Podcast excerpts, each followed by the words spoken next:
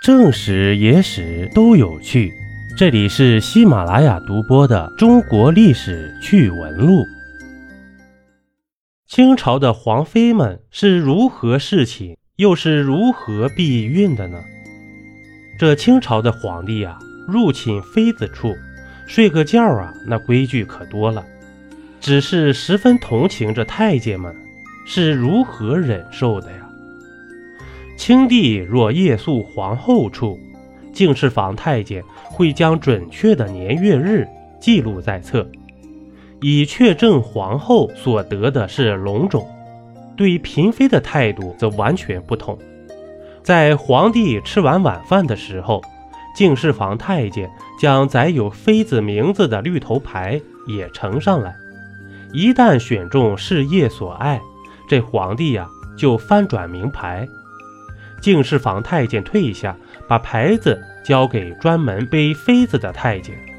届时，皇帝先睡在床上，脚露在被子外面等待。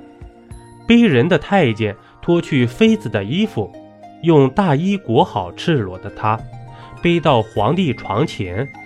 敬事房总管与驼妃太监都站在窗外等候。如时间过久，皇帝不主动告停。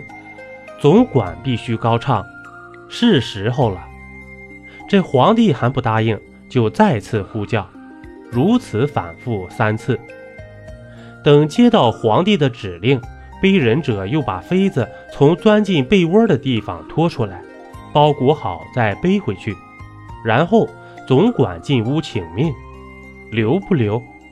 皇帝说留，就挥笔记载某月某日某时。皇帝姓某妃，说不留，总管就去微微按揉妃子的后骨穴道，把小蝌蚪赶出来。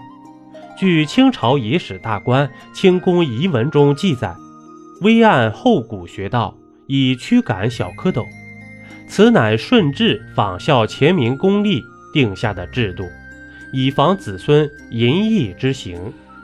这种残忍的避孕方式对妃子。必定造成严重的心理伤害。据说，若紧急避孕不成，妃子怀上了，也会因为没有记录被解决掉肚中之物啊！一杯故事，一口酒，这里是历史绞肉机，我是金刚经。本集播完，感谢收听订阅，咱们下集呀，不见不散。